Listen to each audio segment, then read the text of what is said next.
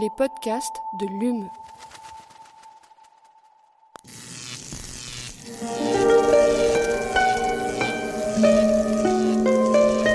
Allume la science. La science. C'est une des nombreuses manières d'essayer de comprendre l'homme.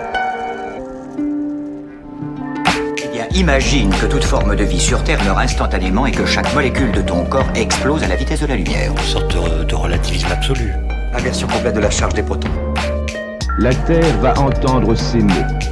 Allume la science. Bonjour et bienvenue à tous et toutes dans Allume la science, l'émission qui vous branche chaque semaine sur l'actualité des laboratoires de l'Université de Montpellier et de ses partenaires. Comme le coureur de fond, le doctorant doit tenir la distance, mais à la différence du marathonien, personne n'a tracé pour lui de ligne d'arrivée. Ainsi débutait l'article d'Héloïse Lérété intitulé La solitude du thésard de fond. Endurance, constance, patience, telles sont en effet quelques-unes des qualités nécessaires pour faire partie des quelques 70 000 étudiants inscrits en doctorat actuellement en France et tenir les trois années que sont censées durer une thèse. Trois ans pour plancher, fouiller, creuser, disséquer son sujet. Trois ans, soit 1095 jours ou 26 280 heures, à résumer en 3 minutes. Un marathon soudainement transformé en sprint. Quel est le tel est le défi que nous vous, dont nous vous parlons aujourd'hui en revenant sur le concours MT 180 pour ma thèse en 180 secondes? 180 petites secondes et pas une de plus pour capter l'attention d'un public parfaitement néophyte et tenter de lui résumer un travail qui pourrait occuper toute une vie. 180 secondes comme les 180 pul pulsations à la minute battues par le cœur des candidats lorsqu'ils montent sur scène. 180 secondes surtout pour partager une passion et obtenir une reconnaissance que tous méritent mille fois. Nos invités du jour sont doctorants à l'Université de Montpellier et ils ont participé à la finale régionale de ce concours qui s'est tenu à Montpellier. Ils auront cette fois plus de trois minutes pour nous raconter cette expérience. Alors, Rofran Emrapti est le prix du public de cette édition 2022. Bonjour Rofran. Bonjour Lucie. Bienvenue dans le studio de Divergence. Merci. Clément Trotoba a quant à lui décroché le deuxième prix du jury. Il est avec nous mais par téléphone. Bonjour Clément. Bonjour. Alors elle dispose quant à elle de 20 minutes et pas une de plus pour passer au grill nos invités. Avec moi pour mener cette interview comme chaque semaine, Aline Perriot. Bonjour. Bonjour Aline. En seconde partie d'émission, nous partons à Agropolis où Paul Terrestre, chercheuse au laboratoire AGAP, nous fait découvrir à Arcade la première banque française de conservation de plantes cultivées. Allume la science, vous avez le programme, c'est parti. Chargement de l'engin terminé. Nous sommes à 0 moins 60 secondes. 59, 58, 57, 56. Alors, les intitulés de thèse sont toujours assez obscurs pour les néophytes, donc on, on, va commencer par vous faire préciser un peu les vôtres. Rofran, le vôtre s'intitule Les examens ultrasonores post-irradiatoires sur l'élément combustible du réacteur à haut flux. Alors, juste, est-ce que vous pouvez nous dire dans quelle discipline vous travaillez? Alors pour moi, en fait, je travaille euh, à l'Institut d'électronique et des systèmes ici à Montpellier, en collaboration avec l'Institut L'abbé Langevin à Grenoble. Du coup, ma discipline, euh, en fait, elle je travaille surtout en acoustique. Merci beaucoup. Alors, même question pour vous, Clément. Votre thèse, elle porte sur la conception et la validation d'une orthèse hybride d'assistance à la préhension par guidage et verrouillage articulaire, application à la tétraplégie. Est-ce que vous pouvez nous expliquer dans, quelle discipline se situe cette thèse et dans quel laboratoire vous l'effectuez? En grande majorité, ouais, je fais de la mécatronique, c'est-à-dire je fais de la conception mécanique associée à de la conception électronique, et forcément du coup un peu informatique. Et ça, je le fais dans à l'INRIA, euh, dans l'équipe Camine, toujours à Montpellier. Alors les années de thèse, on le sait, on l'a redit un peu en introduction, elles sont bien remplies. Qu'est-ce qui vous a poussé tous les deux à participer, à vous rajouter encore du travail pour participer à MT 180 Eurofran pour commencer en fait, pour moi, j'avais toujours eu de mal à, à, parler sur mon sujet de thèse, surtout auprès de ma famille. Du coup, en fait, quand j'ai vu euh, le concours MT 180, bah, je me suis dit, tiens, ça va être un très bon exercice pour valoriser mon travail de thèse et pour, euh, pour euh, acquérir en fait de nouvelles compétences pour que je puisse vulgariser mon sujet de thèse. Et, et Clément, alors, qu'est-ce qui vous a intéressé dans, dans ce défi? Je, je, rejoins pas mal Rofran. En fait, notre entourage, quand on est en thèse, nous demande ce qu'on fait. Et euh, c'est pas c'est pas évident d'expliquer justement euh, euh, d'être suffisamment concis et suffisamment clair dans ce qu'on fait tout en étant exact. Et c'est exactement l'exercice de MT 180. Alors ce concours, on, va le rappeler, il est organisé par le collège doctoral. Mhm. Vous êtes accompagné lorsque vous vous inscrivez à ce concours. Est-ce que vous pouvez nous parler un petit peu de, la préparation justement? Comment ça se passe? Oui, effectivement, en fait, le concours, euh, il est un module dans, qui, en fait, euh, un module dans que, le collège doctoral euh, l'a programmé, qui est dédié spécialement pour le concours Mathèse en 180 secondes. En fait, la formation s'est étalée sur trois longues journées.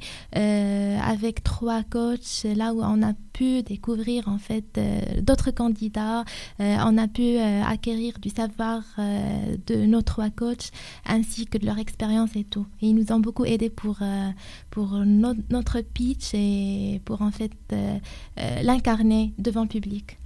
Clément, c'était une bonne expérience également cette préparation? Ah, c'était une super expérience. C'est vrai que c'était c'était pas mal éreintant parce que comme l'a dit Rofrad, on a trois journées entières en fait, elles sont assez étalées et entre chaque journée, on, eh bien, on, bosse le texte, on bosse la diapo et on essaie de d'être le, plus juste possible. Et ça, c'est aussi grâce au retour des coachs qui travaillent eux aussi en dehors des journées pour nous donner des retours au fur et à mesure. On peut peut-être les citer, je crois qu'il y a deux coachs qui, reviennent régulièrement vous, vous aider, non? Oui, Pascaline Giraud et euh, Monsieur Patrick Sandra et Marc Dumas. Oui. Super. Alors, on va commencer donc Rofran par vous et on va vous, on va vous écouter ces fameuses trois minutes que vous avez, euh, que vous avez présentées lors du concours.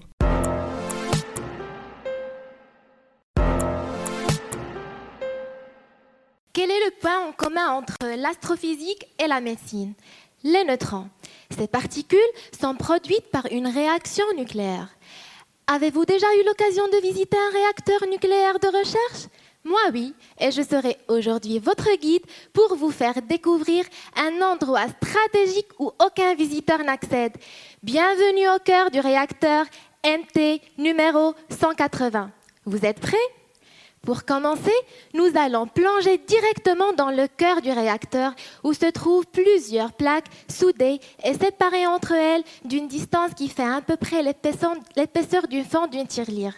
Chez vous, par exemple, lorsque vous préparez une pâte feuilletée, vous enfermez du beurre dans la pâte et vous l'étalez.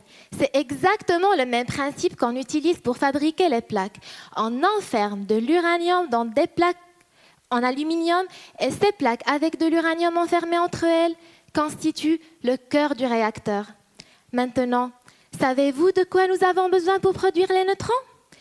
Éloignez-vous, s'il vous plaît. Nous allons bombarder le noyau de l'uranium avec un neutron initial. Une énorme quantité de chaleur se dégagera et changera la forme des plaques. C'est bien évidemment la même chose après la cuisson du feuilleté dans votre four. Sous l'effet de la chaleur, il gonfle. Ce gonflement est une bonne chose en pâtisserie. Mais chez nous, responsables des plaques, ce gonflement est révélateur à leur vieillissement. Et c'est là que j'interviens. Ma mission est de mesurer ce gonflement. Mesdames et messieurs, ici au réacteur MT180, votre santé est ma priorité.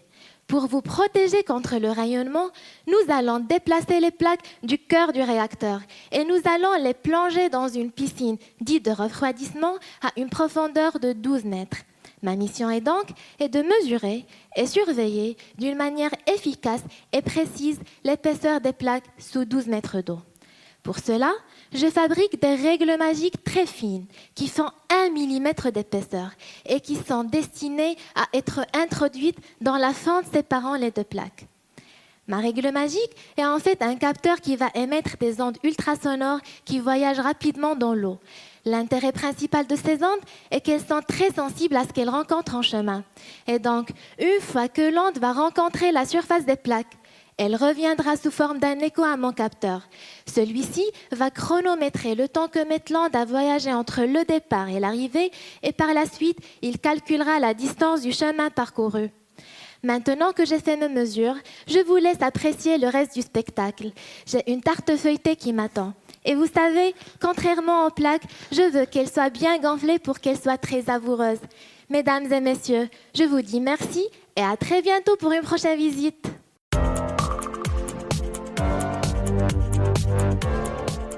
Alors, euh, bah, de bravo pour cette présentation. C'est vraiment très intéressant. Bon boulot.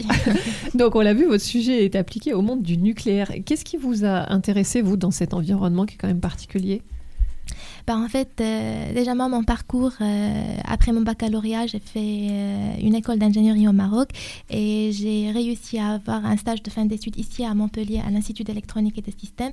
Par la suite, il y a cette proposition de thèse et le sujet en fait m'a intéressé. Du coup, je me suis dit, allez, pourquoi pas, ce sera une belle expérience. j'ai vraiment beaucoup aimé la nature du sujet, etc. Et c'est ce qui m'a poussé à intégrer ce projet de recherche. Et, dans l'électronique en général, qu'est-ce qui vous intéresse? Parce qu'on dit souvent que c'est une discipline plutôt masculine. Qu'est-ce qui vous, vous a donné envie d'aller euh... Euh, ben, je vois pas que c'est une discipline plutôt masculine. Super, c'était la meilleure réponse. Alors, euh, donc vous l'expliquez dans votre présentation, euh, vous, vous travaillez sur un capteur donc, qui permet, mhm. qui en émettant des, ondes ultrasonores, permet de faire des mesures. Est-ce que vous pouvez nous expliquer ce que c'est que les, les ondes ultrasonores? Bah, en fait, les ondes ultrasonores, euh, ils sont des ultrasons qui sont de même nature que les ondes sonores, mais de la gamme de fréquences se situe entre 20 kHz et plusieurs MHz. En fait, les ultrasons, on les voit souvent partout, par exemple en médical, dans l'échographie, on utilise le même principe des ultrasons. Euh, pour les chauves-souris aussi, en fait, euh, les chauves-souris utilisent des ultrasons pour géolocaliser leur paroi. Bah, en fait, c'est le même principe. Et du coup, vous parlez dans votre présentation de la mesure du chemin parcouru entre votre capteur et vos plaques, qui vous permet de mesurer ce fameux gonflement. Mhm. Euh, en, quoi ça vous permet de le mesurer justement? En quoi ces capteurs vous permettent de quantifier le gonflement? D'accord. Ben, en fait, au laboratoire, euh, ce que je fais, c'est qu'en en collaboration bien sûr avec euh, les techniciens, on fabrique des capteurs ultrasonores à haute fréquence. Et quand je dis haute fréquence, ben, en fait l'épaisseur en fait de mon capteur, il est de l'ordre de micromètres. Et du coup, chose qui n'est pas facile. Et ce qui, euh, en fait, pour revenir à votre question, euh, ce qui me permet de mesurer en fait le gonflement, c'est que euh, le principe est simple, c'est à travers en fait euh, la distance et la vitesse dans le chemin parcouru, on peut remonter euh, à, pardon, à travers le temps et la distance du chemin parcouru, on peut remonter à, la mesure de la distance. Alors aujourd'hui, donc euh, comment, comment on la mesure cette distance? En quoi, en quoi vos, vos recherches elles sont nouvelles? Pardon Aujourd'hui, comment donc cette distance, ce sur quoi vous travaillez, donc euh, comment comment on la mesure cette distance? Parce que vous vous inventez cette nouvelle petite règle magique, donc on, suppose qu'elle n'est pas utilisée aujourd'hui. Donc comment ils font? En fait, euh, juste pour vous dire que la distance déjà entre deux plaques c'est 1,8 mm et nous on fait des capteurs à 1 en fait on fait des capteurs à 40 micromètres quand on l'insère dans des sabres à 1 mm. Du coup, on a vraiment des contraintes très difficiles. Et déjà notre élément combustible il est placé à 12 mètres d'eau. Donc, euh, nous avons plusieurs contraintes qui euh, permettent d'avoir en fait notre capteur euh, plus distinct et plus, plus prometteur en fait. Alors, on, va donner maintenant la parole à Clément, mais avant de vous la donner, on va écouter votre présentation également.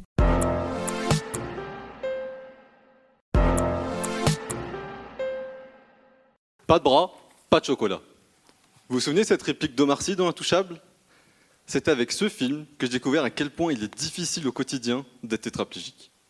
Comme Philippe. Après un choc violent au niveau des cervicales, quelque chose se brise. Généralement, c'est au cours d'un accident de la route ou d'une chute liée au sport. Et pour vous parler de ce qui se brise dans la tétraplégie, je vous emmène au resto. Ici, les cuistots préparent les plats. Là-bas, les clients sont dans la salle, prêts à les manger. Et entre les deux, les serveurs assurent le pont en apportant les plats aux bonnes tables. Dans un corps comme le mien, c'est le même principe. Le cerveau mijote les ordres, la moelle épinière et les nerfs relaient cette information jusqu'au bon muscle, qui en réponse se contracte, créant un mouvement. Chez Philippe, les cuistots sont au top. Les clients ont de l'appétit. En revanche, entre les deux, c'est un peu comme si les serveurs se retrouvaient face au Grand Canyon, un obstacle infranchissable qui empêche l'ordre d'atteindre les muscles. La connexion est brisée. Résultat, Philippe est paralysé. Certes paralysé, mais il a toujours ses bras. Alors moi je dis qu'il devrait avoir du chocolat. Et aussi qu'il devrait pouvoir de lui-même se nourrir, se laver et se divertir. Je travaille pour que Philippe retrouve cette autonomie, grâce à ses propres bras, avec l'idée de préparer de nouveaux plats directement de l'autre côté du canyon. En pratique, j'utilise une petite batterie, comme celle de vos téléphones, qui envoie sur un pot de Philippe, et ce chaque seconde, 50 décharges électriques. Outre les bienfaits évidents pour sa santé, si, si, c'est fabuleux.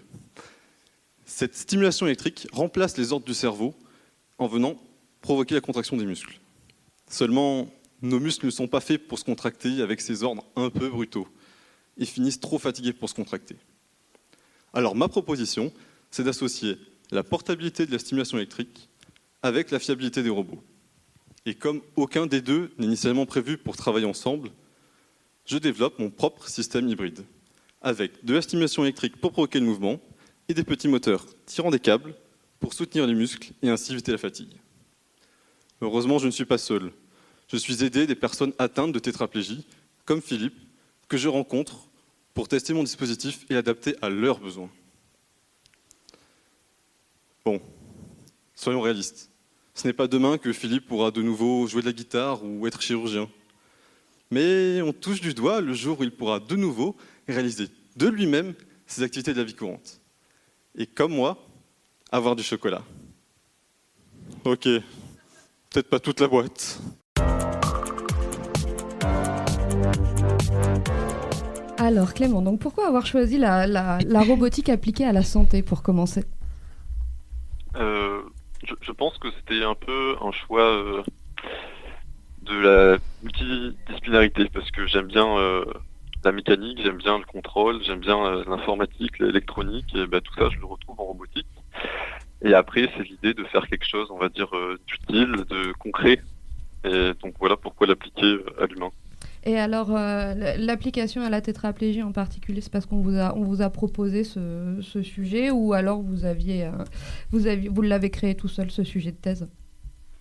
En fait, il a été co, on va dire co-créé. En fait, j'ai la chance d'avoir une bourse de thèse de, de l'école normale supérieure de Rennes qui donne assez de liberté sur le choix du, sujet. Et en fait, du coup, je me suis rapproché de, l'équipe Camille Nria de Christina Azevedo, qui est ma tutrice, qui travaille beaucoup justement avec des personnes atteintes de tétraplégie et donc, ça s'est construit autour de, bien sûr, son domaine d'expertise et euh, les envies que j'avais, moi, de faire de la robotique d'assistance. Et alors, justement, pour revenir sur votre travail, si, on a bien compris, vous travaillez à restaurer la connexion entre le cerveau et les muscles, en gros, grâce à une petite batterie qui envoie des stimuli électriques. Cette batterie, euh, où est-ce qu'elle se trouve et comment est-ce qu'elle fait pour envoyer dans, des décharges dans les muscles du tétraplégique? Euh, alors la, la, réponse est multiple. En fait, euh, on restaure pas la connexion en tant que telle au niveau de la moelle épinière, donc au niveau de là où il y a une lésion. Il y a des recherches qui sont actuellement en train d'essayer de restaurer ça. Nous, on, fait plutôt un détour, c'est-à-dire que le cerveau euh, va envoyer un ordre d'une certaine manière, par exemple bouger la tête, cligner des yeux, et nous, on va récupérer l'ordre de l'autre côté de la lésion, donc par exemple avec une caméra ou euh, avec une petite carte de contrôle qui ensuite va envoyer un ordre à la petite batterie qui peut être par exemple portée au niveau de la taille ou euh, au niveau du bras, qui est relié à des patchs. Euh, je sais que il existe des matériels d'entraînement sportif ou euh, de rééducation. Si on est déjà allé au kiné, on pose des patchs sur la peau, ça envoie des petits courants électriques et ça fait la contraction des muscles.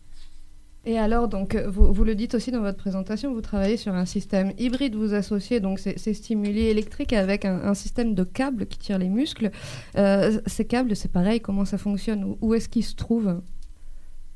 En fait, dès qu'on veut bouger, euh, le plus important, c'est d'éviter d'avoir euh, beaucoup de poids au niveau du bout des bras, parce que c'est là qu'on s'aperçoit qu'on porte quelque chose de lourd, plus on va avoir le bras loin du corps, plus ça va être compliqué. En fait, l'avantage des câbles, c'est que on va associer les câbles avec des moteurs, et les moteurs, on va pouvoir les porter proche du buste. Donc ce sera plus simple à porter pour la personne. Et le câble euh, va être tiré par le moteur, et ça va permettre un peu la manière euh, d'un marionnettiste qui, peut euh, bouger des bras, le câble va tirer le bras et le mettre en position de la manière dont on souhaite. Euh, vous parliez tout à l'heure de la transdisciplinarité qui vous intéressait. Euh, il y a aussi un côté humain dans, vos études, parce que pour mener à bien votre recherche, vous rencontrez des, patients tétraplégiques. Comment ça se passe, les essais avec eux? Euh, c'est vraiment super enrichissant parce que je ne viens pas du tout de ce domaine-là. Moi, je suis, on va dire, formation euh, plutôt ingénieur. Et euh, quelque part, c'est à la fois très enrichissant et un peu bien le contact humain est toujours enrichissant, mais là j'apprends des choses que je ne me doutais pas du tout. Et le, je m'aperçois que le principal frein à ce genre de dispositif, euh, c'est l'humain justement. parce qu'on on va être amené à rencontrer des personnes euh, qui ont eu euh, cet accident en, en la tétraplégie depuis peut-être 20-30 ans. Et bien sûr, au bout de ce temps-là, ils ont trouvé des astuces pour réaliser des tâches quotidiennes, ou justement, ils ont abandonné certaines tâches quotidiennes. Et je pense que quelque part, euh, il ne faut pas qu'on essaie de leur apporter de, de l'espoir sur quelque chose qu'on on ne sait pas encore, parce que c'est toujours au stade de, de recherche. Euh, alors justement, je vais vous poser la même question qu'à qu'à Rofran. En quoi vos, vos- vos recherches, elles apportent quelque chose de, de nouveau? Cette- Ce système hybride, c'est quelque chose qui se fait déjà ou c'est novateur? Euh, ça s'est fait un petit peu, mais en fait, ce n'est pas du tout euh, distribué et encore moins vraiment validé, on va dire. L'avantage de l'hybride, c'est que la stimulation électrique euh, provoque des mouvements avec très peu de poids et utilise les muscles. Parce que, comme je disais dans, dans la présentation, euh, les muscles, euh, comme des clients, ils ont faim. Et si on arrête d'utiliser nos muscles, ils vont s'atrophier et on va perdre en santé globale, y compris au niveau cardio. Donc l'objectif de, de l'orthèse hybride, c'est à la fois une bonne santé et à la fois une assistance. L'inconvénient de la stimulation électrique, c'est que ça engendre une fatigue très précoce. Donc on peut pas s'en servir euh, sur euh, plusieurs heures, même déjà plusieurs minutes, ça devient compliqué. Et donc euh, ce que j'apporte avec l'hybride, c'est un exosquelette qui va être très léger par rapport aux exosquelettes qui existent, puisqu'il va se baser sur très peu de puissance grâce à la stimulation électrique, et en même temps il va permettre normalement d'avoir une, une durée d'utilisation bien plus longue que la stimulation électrique. Alors, je, je reviens à vous, Rofran. Est-ce que vous pouvez nous préciser où est-ce que vous en êtes de, de vos travaux de thèse et pour quand est-ce qu'elle est prévue votre soutenance?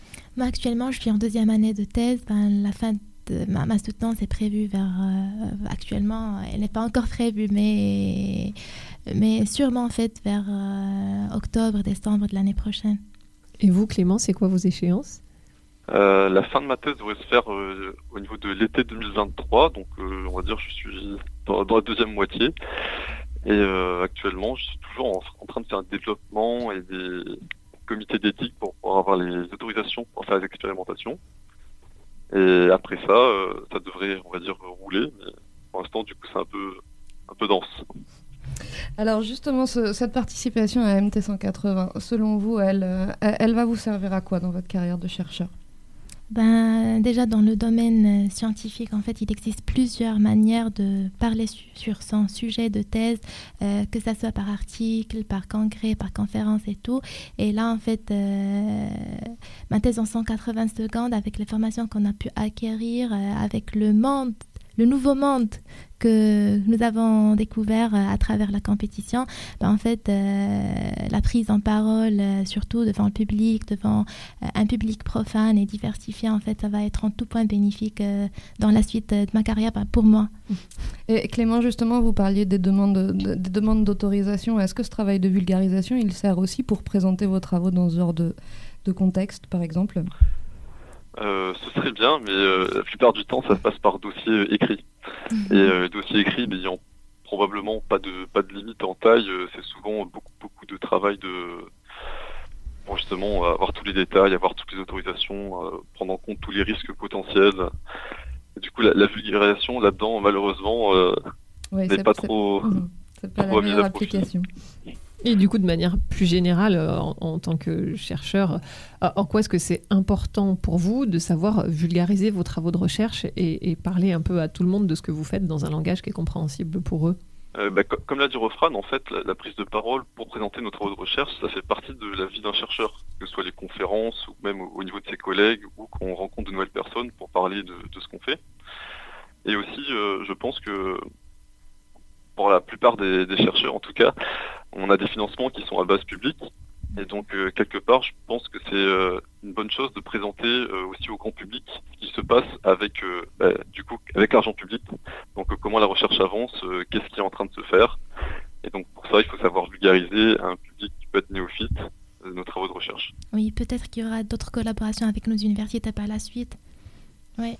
Eh ben, on vous le souhaite. En tout cas, on vous remercie beaucoup d'être venu répondre à, à- à toutes nos questions. Merci à vous. On espère vous recevoir bientôt pour vos premières publications. Merci à vous. Avec plaisir. Merci Clément, merci Rofran. Et on passe maintenant à notre séquence reportage. Cette semaine, nous allons visiter le, merci Aline, le Agropolis Resource Center for Crop Conservation, Adaptation and Diversity. C'est bien ça, Aline. Oui, c'est ça. On peut aussi dire arcade, c'est plus facile. Donc, c'est la première banque française de conservation de plantes cultivées. Arcade, elle regroupe près de 5, 60, 000, pardon, 60 000 échantillons. Euh, vignes, maïs, médicagol, sorgho, riz, mil, coton, fonio, arachide, cacao, café et j'en passe. Des milliers de graines accessibles grâce à un robot transstocker unique en Europe et surtout grâce à Paul Thérèse, la responsable du centre de, du centre de ressources biologiques Gamète pour graines adaptées aux conditions méditerranéennes tropicale qui gère cette collection unique et nous la fait visiter. Alors derrière cette vitre, en fait, c'est euh, une chambre froide qui est robotisée. Donc cette chambre froide fait 600 mètres cubes, donc c'est l'équivalent d'un immeuble de trois étages. Et à l'intérieur, nous conservons donc des semences à disposition pour les équipes de recherche d'une part, ainsi que euh, les paysans, les organisations paysannes, ainsi que les partenaires des pays du Sud. Donc dans, ce, dans cette chambre froide sont conservées différentes euh, collections de, de, graines. Donc nous avons euh, comme espèce donc du maïs avec la collection nationale de la non, des collections de maïs population. On a également euh, de, du médicago, qui est une petite luzerne. Et ensuite, on a des espèces tropicales comme euh, le sorgho, euh, le mil, le niébé, l'arachide, le riz et le coton pour les, les collections principales. Et là, on le voit fonctionner justement. Il y a, devant nous, il y a une espèce d'immense robot qui fait combien de mètres de haut? Il doit faire, je sais pas, une dizaine de mètres, je dirais. Et qu'est-ce qu'il fait ce robot Alors ce robot, euh, en fait, vient récupérer des tiroirs. Donc dans cette chambre froide, il y a 1500 tiroirs. Chaque tiroir porte des caisses au nombre de 5.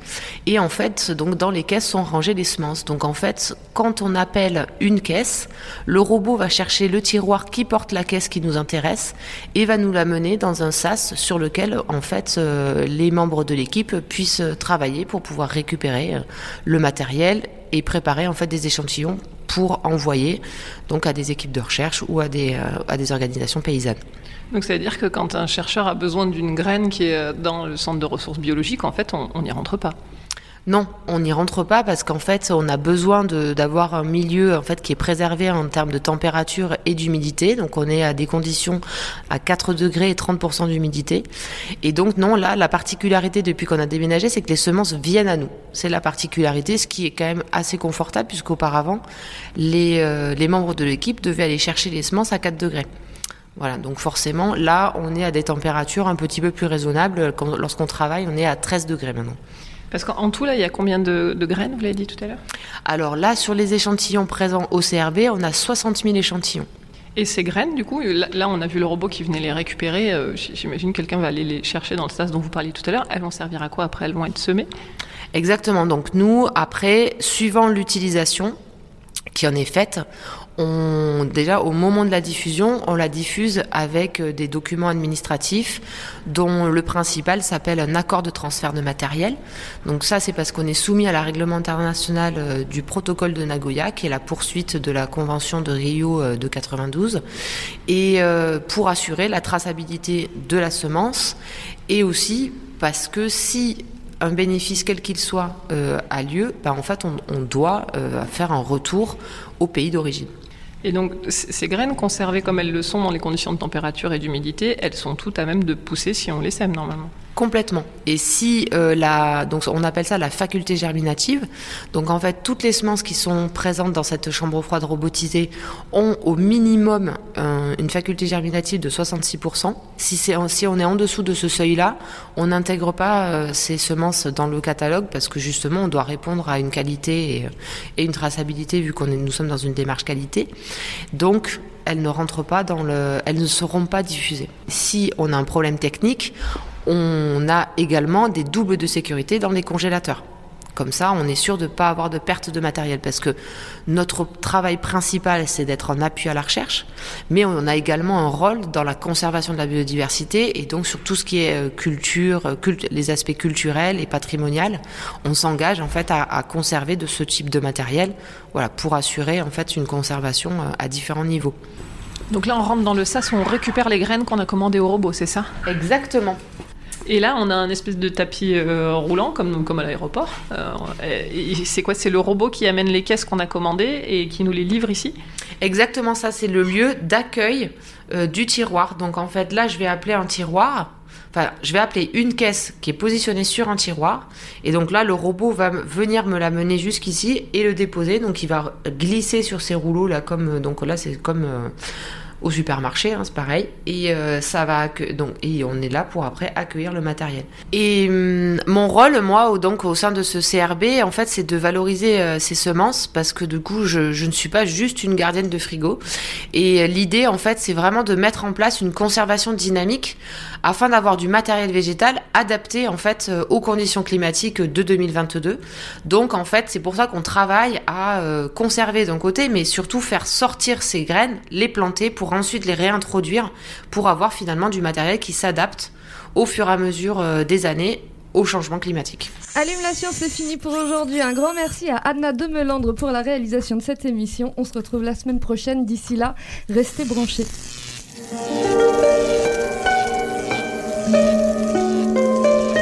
Allume la science. La science. C'est une des nombreuses manières d'essayer de comprendre l'homme.